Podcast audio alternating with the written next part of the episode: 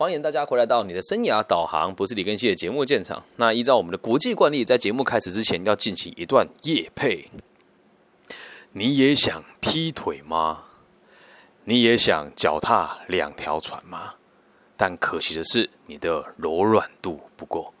这时候你需要的就是全台中最可爱的瑜伽老师，请在脸书搜寻“景光的瑜伽森林”，风景的景。日光的光，景光的瑜伽森林，保证你柔软度暴增，劈腿不是问题。以上节目由台中市最可爱的这个瑜伽老师蔡景光老师的粉丝专业景光的瑜伽森林独家赞助播出。好，回到节目现场，现场倒数三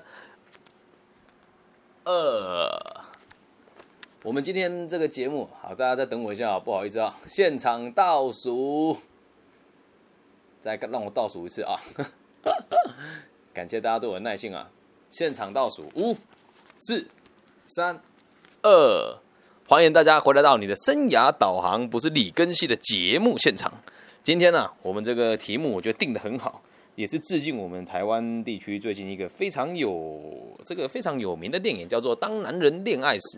里面的主题曲呢，叫做《爱情比我想的还要伟大》，恰恰好呼应了咱们个体心理学当中。这个《自卑与超越》这本书第十二章之二的内容，书里面的原意是爱、合作与社会兴趣的重要性。那我们来理解爱到底有多伟大。开始喽，在德国的某些地区哦，有一项考验订婚男女适合婚姻生活与否的古老传统。婚礼进行之前呢，新郎和新娘哦会被带到一个空地，那地上呢会躺着一个树干。在这里，他们拿到一把双人锯，然后开始把树干锯成两截。那这项考验呢，是在测试他们愿他们愿意彼此合作的程度有多少。那如果这个彼此之间缺乏信任，只会在互相拉扯当中，却无法锯开树干。那如果有一个人想要主导这个主导权，并且不予沟通的话，那另一半。即使另一半愿意放弃哦，也得花上两倍的时间才能够完成这个工作。他们两个人必须一样努力，一样进取，动作也必须和谐。而这些德国的村民，他明白合作是婚姻成功的首要条件。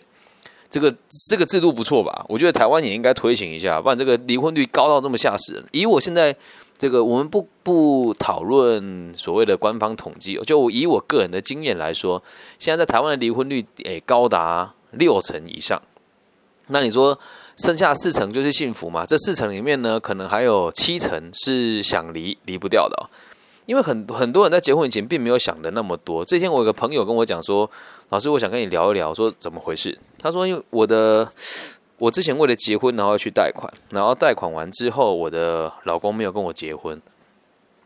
哇，结婚如果还要贷款，那真的太辛苦了。”理解吗？所以你们要站在用自己两个人能力能够达到什么样子的水平来做某一些你们能够达到的事情。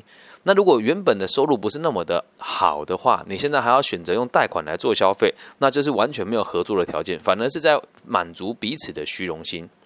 这样能够理解吧？所以爱第一个重点就是爱是站在合作的角度之上来完成的，不管是不是婚姻也都一样。我们继续往下看哦。如果有人问我爱和婚姻的意义哦。我会这么给他下定义哦，或许他还不够完整。爱和他都在婚姻里的实践，是对异性伴侣最亲密的奉献和付出，透过生理的吸引、友谊和生儿育女的决定来表达。有趣吧？我一个一个字解析给大家听哦。阿德勒博士说：“问我爱和婚姻的定义，我会这么说。或许他还不够完整，就这个定义是不完整的嘛？那爱。”和他在婚姻里的实践，这个他就所谓的这个意义哦，是对异性伴侣最亲密的奉献和付出。所以如果没有对你的另一半做到奉献和付出，就不叫做是爱。那后面为什么你会愿意为别人奉献付出呢？他的说法是这样子：透过生理的吸引、友谊和生儿育女的决定表达。好，什么叫生理吸引呢？通常男孩子都会喜欢这个，我们讲身材玲珑、凹凸有致的女性。长相呢，当然是越漂亮越好。那女孩子会喜欢的是这种貌相，哎，这个所谓的潘安在世啊，或者是跟我一样有高颜值的这个男性哦，他们可能会更有吸引力，这叫生理吸引。哎，不过这个也很有趣哦，诶，很多男孩子会以女孩子的上围为这个考量的目标之一。那其实女性看男性的时候，也有个地方很重要哦。很多女性也会考量到男性的肩膀的宽度，不知道大家有没有发现这件事情哦？而普遍在华人地区的女性喜欢的肩膀，就是类似于我这一种的。对，左呃，就是前后看起来是厚实的，但不到于圆，然后是方肩，这也是在华人地区最受欢迎的肩膀。所以男性和女性都有各自喜欢的这个生理吸引的一些条件跟逻辑哦。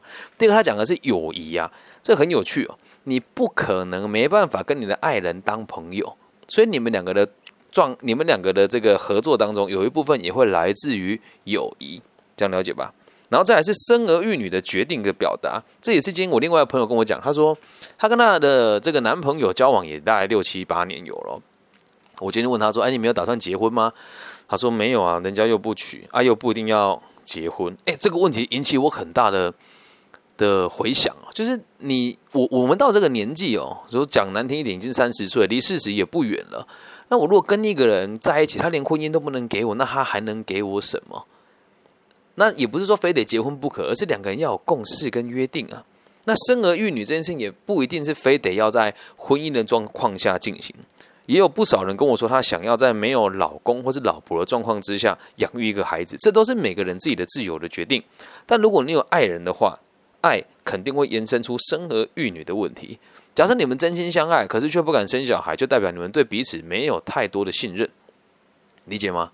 好，我们继续往下看哦。这样讲有点牵强，我们把整个文章看完才会知道，它其实是很有道理哦。我们继续往下看哦。爱和婚姻是人类合作的必要因素，不仅为谋取两个人利益，同时也为促进人类的共同福祉而合作。哎，有趣了吧？我谈恋爱到底跟社会有什么关系？你要记得哦，我们每个人的存在都是为了让人类这个种族，让让人类这个群体能够更加的进步。而如果没有下一代的出现，我们的努力都将白费，因为我们的文明终将结束，理解吗？如果今天突然一个射线照过来，全世界的人都失去了生育能力，那我们就没有努力的，没有努力的必要了。因为其实以这个科学的角度来讲，我们整个宇宙都是在慢慢走向灭亡的。我们都知道，在几亿年后，地球会被太阳消灭，而在这个消灭以前，我们要做的事情就是有没有可能在它消灭我们之前，找到其他的方式。因此，人类才会有这么多合作的机会，人类才会有需要这么努力的生活，了解吗？假设明天就世界末日，你为了什么而努力？而世界末日方法很多种，让所有的人类绝后也是一种世界末日，这样能够理解吧？所以你不要小看你谈恋爱这件事情哦，它延它的延续是我们整个地球人的延续哦。好，我们继续往下看，爱和婚姻是为促进人类福祉所构成的合作。有趣吧？而这个立足点为爱和婚姻这个主题哦的每一个面向都提供了说明，连生理吸引人类最重要的一股冲劲，一直都是人类非常必要的发展。看到这边，我不不禁想起，就是嗯，在年轻的时候，我确实是我们讲比较奔放的男孩子哦。我就曾经问问过一个女生说：“那你知道我那么花心，为什么你还愿意跟我就是交往，或者是愿意跟我亲密呢？”她说：“其实。”老实讲哦，就是也觉得跟你在一起感觉会很开心、很快乐，而且很你很上进，你很努力，好像就算未来不是跟我在一起，我也在你身上看到了希望。而这种生理吸引其实也是一种人的最原始的冲动吧？那你说如果没有把自己工作做好，那你会吸引别人吗？所以这个生这个所谓的生理吸引里面呢，还隐藏着很多这个不同的含义。也就是说，你在这个社会上的价值，如果你在这个社会上没有价值的话，那你对别人的生理也是完全无法产生吸引的能力哦。阿德勒博士更表示，我经常一再的解说，人类本身有许多弱点，没有任何一个人可以一自己独自在这个地球上生存，而繁殖是唯一能够延续人类生命的方式，所以我们具有生育的能力，并有生理吸引的不断刺激，有趣吧？快乐无价，很多人都说我们生孩子都只是为了享受那快乐的副作用，其实不是啊，生孩子是有目的的。只是在近代，毕竟现在现在的生活已经不再是像以前只有农耕嘛，以前是人口就是所谓的这个经济力，但现在不是这么一回事啊。因此，很多人生孩子并不觉得它重要，有的人甚至是不情愿，或者是为了符合别人期待才生小孩的。但是我们在根本上没有人很少很少有人能够抗拒性的诱惑，而这里就是所谓的生理吸引，这种不断的刺激也是我们人的天性之一。孔老夫子也说过“食色性也”嘛。我们继续往下看哦。而现在啊，我们发现爱的问题引起的困难和纠纷，哦，是很可怕的哦。夫妻遭遇这些困难，父母关切他们，而整体的社会也会遭到波及哦。也就是说，一个小夫妻的不和谐，会进而影响到这个地区所有的社会安定。这句话有没有过分？我觉得没有啊。你看，所有的孤儿怎么来的？因为家庭的爸爸妈妈合作无法顺利。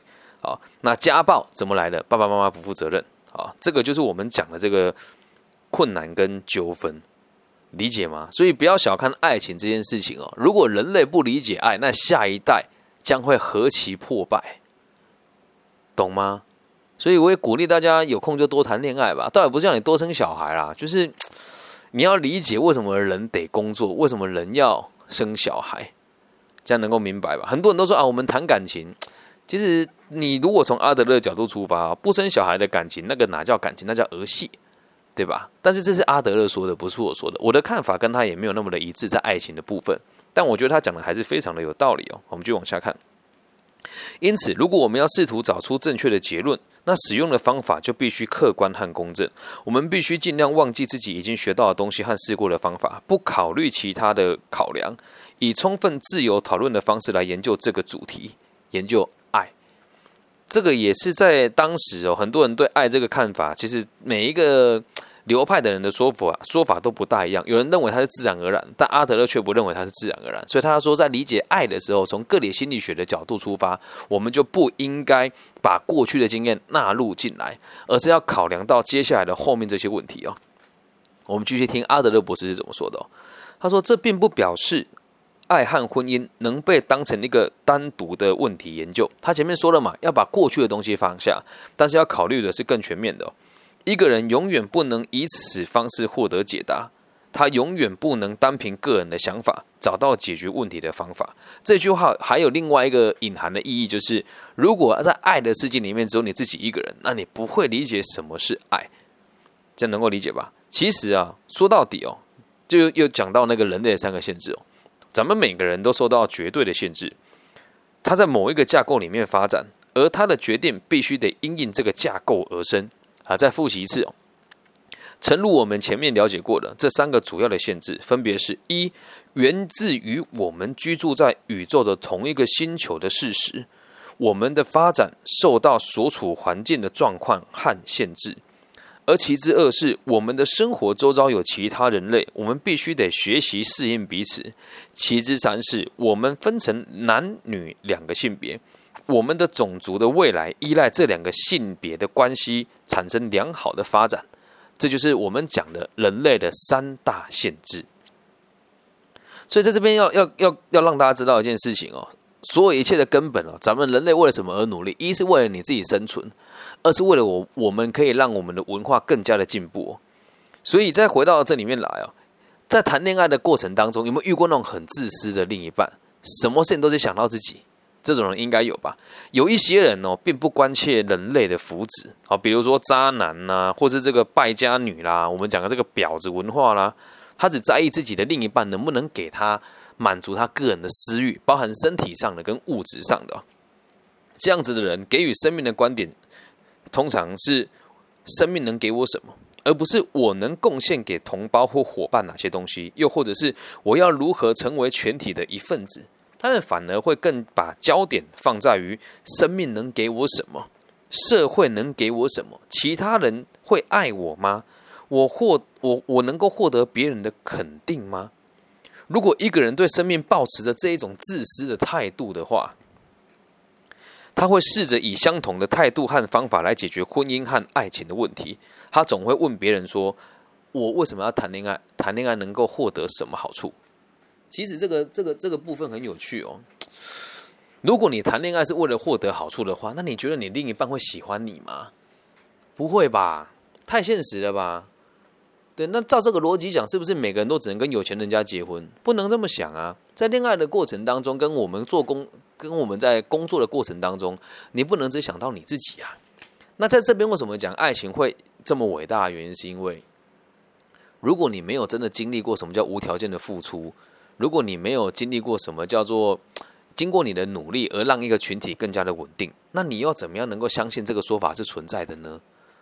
而最好的体会方式，通常都是透过爱情哦。最好的体验方式，通常都是透过爱情。那这个爱情，并不是说你跟他谈恋爱，而是你和他有下一代的产生，儿女子嗣的出现，才能够让大家学到什么真的叫做真正的无条件的付出。我现在讲这样子的理论啊，其实我知道很多人私底下背后议论我，都说这是假大空啊，甚至有人跟我说，你这个很像邪教。什么叫做奉献给这个大众？什么为了大我牺牲小我？但老实说，我就是这么做。这么做事的人呢，而同时我也真的在我的物质的生活也得到不错的反馈啊。今天晚上我们去这个某一个委委员会开会的时候，就别人是怎么回事我不知道啊。但我今天早上的时候，在我的这个呃平台上做义务的咨询，这个有录音下来嘛？其他集里面都有。然后在中午的时候，我写了一个课纲，提供给其他的老师参考。然后下午的时候，我开车从彰化这个。乡镇跨了县市到苗栗，另外一个比较偏乡的这个初中叫做西湖初中，在那边跟孩子讲他们未来该怎么规划，然后结束了之后再开车回到这个我们环中路上的德国欧马，呃，因为要赞助他们一场个人的主持，然后我也希望他们可以反过来赞助我们这个频道跟节目。对，到目前为止我所有的这个业配，除了这个小老板搬家专车是有。给我一一些回馈的，其他都是我个人情意相挺的了啊。那这个会议开完了之后呢，我就偷偷摸摸的去游泳池游了一下泳，起来之后就到这委员会开会。回来之后陪女儿玩了半个小时，再开始开我今天的课程。你说一整天的行程下来，有哪一些真的能够让你赚到钱？除了去演讲这个有赚到钱之外，其他的行程都是不赚钱的哦。理解吗？那你会说，那你这样到底靠什么过生活？我常常跟大家分享，我不是靠生涯规划跟自媒体过生活的人，但确实在自媒体这边有很多会用不同的方式给我回馈。而去授课，我更在意的其实不是金钱，是能不能对别人有帮助。那这样对我有什么好处？其实，嗯，这个社会本来就奉行的八二法则啦，有八十。趴的人都是过得漫无目的的，而我只需要让这二十趴的人里面的五成的人都知道我是谁，跟愿意听我的建议，那未来我在生意上跟工作上就会轻松很多啊！这样能够明白吗？在做每一件事情，请不要想到从你自己的角度去出发，有很多案例可以分享给大家，但今天有机会再谈，以后以后有机会再谈，我们再回到这边讲爱情，千万不要成为那一种在爱情世界里面自私，在家庭里面自私，在朋友里面自私的可怜虫。这样子的人，在别人眼中哦，其实很多人会很羡慕他们哦，觉得他们在做自己哦。但真正做自己啊，其实不一定要像那些那么自以为是。做自己，你也可以很佛心；做自己，你也可以很为他人付出，理解吗？好，我们继续下往下看哦。阿德勒博士也表示哦，爱不像有些心理学家那样子相信哦，纯粹是自然的作用。如果是以性来讲的话，它确实是一种取向跟本能。但爱和婚姻不不不仅为了满足这个取向而已哦。其实到这边的时候，我就在想一件：性跟爱能够分开吗？诶，性跟爱能够分开吗？听到这边，如果你有兴趣的话，也可以在下面留言帮我打下。就是未来在这个 pockets 或是在网易云的频道上，你可以帮我打下性跟爱能不能分开，写下你们的想法。在我的世界里面，性跟爱是可以分开的，因为今天就算一个一个长得再怎么。不符合你的需求的异性在你面前，他如果真的去逗弄你、挑逗你，你还是会有生理反应的，理解吧？所以它是可以分开的，但是你可以自己选择要不要让它分开，理解吧？阿德勒博士也说，我们在观察中发现，我们的取向和本能获得发展、培养和精炼。这句话很重要哦，我们的性取向和本能获得发展、培养和精炼。后面这一句就完全表达了阿德勒博士对于这个同性恋的看法。他说：“我们压抑某些欲望和性向，比如为了人类的利益着想，我们学会避免互相攻击，让自己保有这个良好而清洁的外表。然后，连我们的饥饿感也再也不是只有一个纯粹的自然出口。我们培养出饮食方面的品味和礼仪。我们的全部取向与共同文化配合，这反映出我们学习为维护人类的社会福祉而所做的努力。啊，有点绕口啊，咱们来做一个整理哦。他说，我们的性的取向跟本能获得发展、培养和精炼，所以它是可以被训练的。因此，如果你的性向是喜欢同性的话，也有可能是被训练出来。但是在有意识跟无意识的状况进行，我们不得而知哦。我们压抑某些欲望和性向，这边就说就说一个重点。其实从某种程度上来讲，每个人都是双性恋。真的，我也有时候也会追对某一个人，觉得哎，我好欣赏他。你说我会不会说想要跟他发生性的关系？那倒不至于。可是我觉得我很欣赏他，那种爱也是真实的。我相信有很多人跟我一样了，看到条件比你好的同性，你也会怦然心跳，不是只有我。但这个心这种感觉，你会知道，诶，人都可以欣赏两个性别人，但是为了整体的人类的这个存亡，还有这个整个社会的安定感，我们还是宁愿选择用异性的方式来进行恋爱。我也是这么选的。你要我问了我的话，我还真的小时候喜欢过男生哦。呵 呵这我觉得没什么好不说的，而且就是他抱我的时候，我会有生理反应的。但是那时候我很小，现在你说他抱会不会身体反应？我觉得应该也不会吧，因为我也经过训练的，就是我对这个社会应该有责任感，我应该要产出我的下一代。当然不是说所有的这个同性恋的朋友都对下一代没有责任感，而是在很小的时候我们受到了这些教育跟训练哦。而大部分的地区也真的确实是比较推崇异性恋嘛，了解吗？那这边我们也阿德勒也提到说，我们会学会避免互相攻击和让自己保持良好的外表，也都是为了我们这个整体文化的配合。就像你饿了的时候，你走在路上，你也不会去抢那个小朋友的饭来吃吧？肯定不会吧？对吧？那就是代表我们经过的训练，都是为了让我们维护人类的这个人类和社会的福祉而所做出的努力。这样能够理解吗？所以爱的观念也是可以锻炼的哦。哎，这时候要讲一下我们台中台中的这个教育教育局处的这个辅导课哦。真的拜托你们，我正再三再三呼吁，不要再请没有恋爱经验的心理师来做所谓的爱情的课程了，好吗？你们要是愿意的话，到现场看一下学生睡那个一个叫惨不忍睹啊！再来，很多学校找这种培训老师都找年轻的心理师，他连恋爱也都没有谈过，他怎么告诉你什么叫做爱呢？甚至还有人会以这个宗教的角度来讨论爱哦。理解吧，我个人认为这是很不对的事情啦。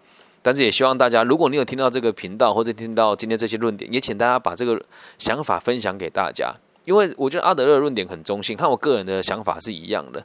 就像同性恋这件事情，我觉得我可以接受，但我我不会鼓励我周遭的朋友变成同性恋。但他如果已经是，我也一样爱他。可是我们也得理解，真的如果在同性的状况之下，会衍生出哪些问题？在自由跟所谓的束缚当中，本来就有很多自己选择的方式。那关于这个同志的爱跟这个同同性相恋的这个议题，有空我们再做一集给大家听。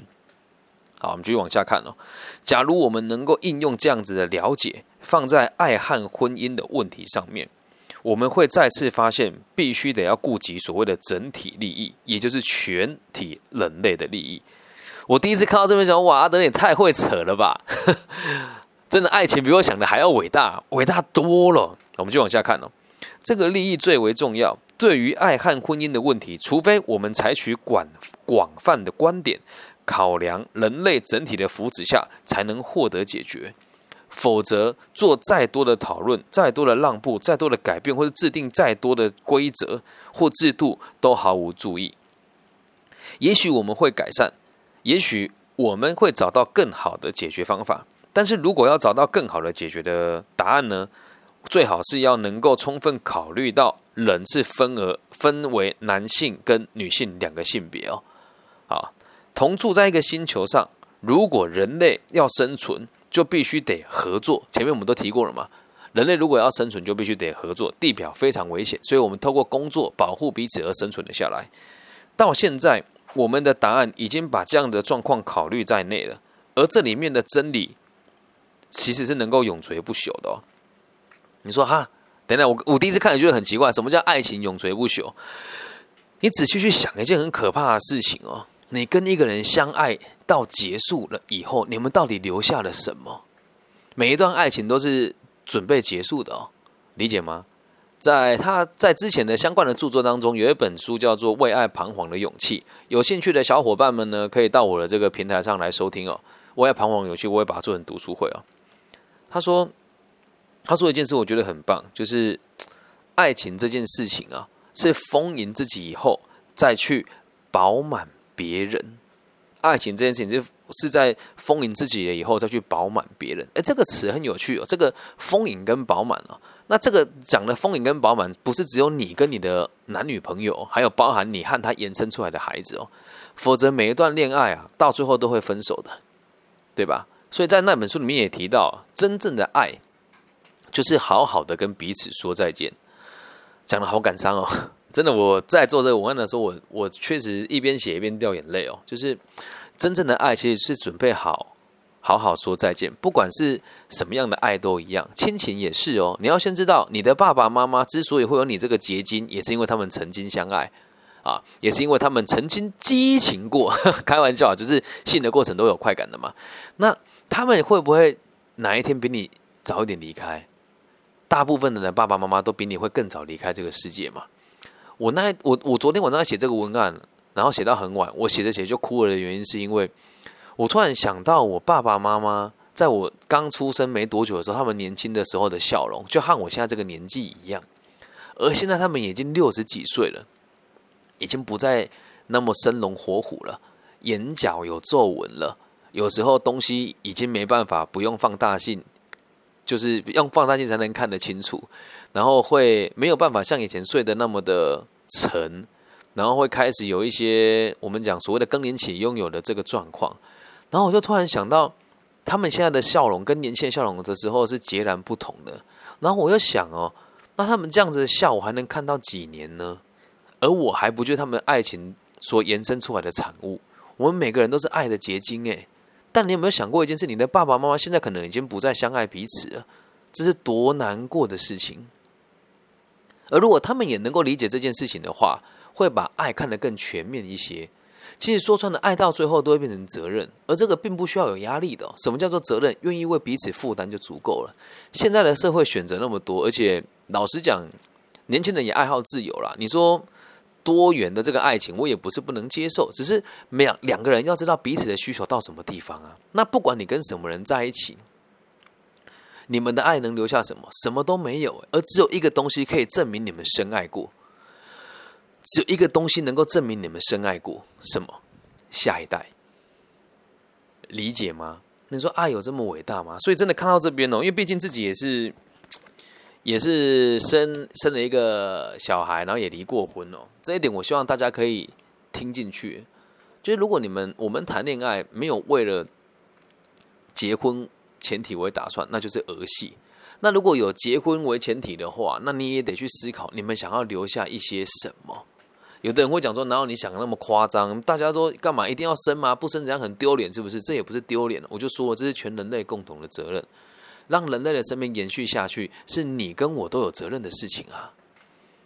是你跟我都有责任的事情。所以，如果没有找到一个人能够让你这样无怨无悔的付出，我跟你讲，此生哦，暴汗，真的，你要能够为他付出，然后能够满足他一切的需求，然后祝福他，真的要祝福他。哪怕他不在你身边也是一样，所以你我们今天讨论的爱情这东西跟一般的论点其实差距很大，但这个也是我心里面认为真正的爱情。那我在做这一集的时候，其实还有想到我的初恋的女朋友，这是我十六岁的时候初恋的这个对象。我当初跟他真的有到论及婚嫁的地步，这是真的。所以我觉得我跟他深爱过，因为他的家里环境。很不错，那我们家的环境在这个地方里面也算是士绅等级的，所以我们两个就算那时候要结婚也都不是问题，也都不是问题，所以也怪我自己不懂得珍惜吧。但你如果真的了解那种感觉，是你曾经有想过，不管你多年轻，就算你的判断能力有限，你在当时有想过要跟他结婚生小孩走一辈子，那这个就叫做真正的爱，就叫做真正的爱。你说那这样不是很反讽吗？你李根熙从十六岁到现在谈过恋爱最少。十几二十次吧，其他人都不叫爱吗？我必须得讲哦，如果从其他的心理学派来讲的话，都算是爱了。我爱他们，我在意他们，我愿意奉献，我愿意学习，我愿意给予，我愿意陪伴，这个的爱就已经成立了。而从个体心理学的角度出发的话，我不认为那个叫做爱，理解吗？所以“爱”这个词哦，它的层面是相当的广，但是爱情，爱情这个东西本来就是比较特殊的，它是不容易得到的，而我们每个人都是爱情的结晶。如果没有这些爱情的结晶，今天你和我也不会在这边聊这些事情，理解吗？所以爱情比我们想的还要伟大很多。那一个人，如果你想要有一个良好的爱情观，想要有一个 我们讲稳定的伴侣，或者是让人家愿意选择你，或者对你有这个所谓的生理吸引的这些状况，你必须得从根本做好。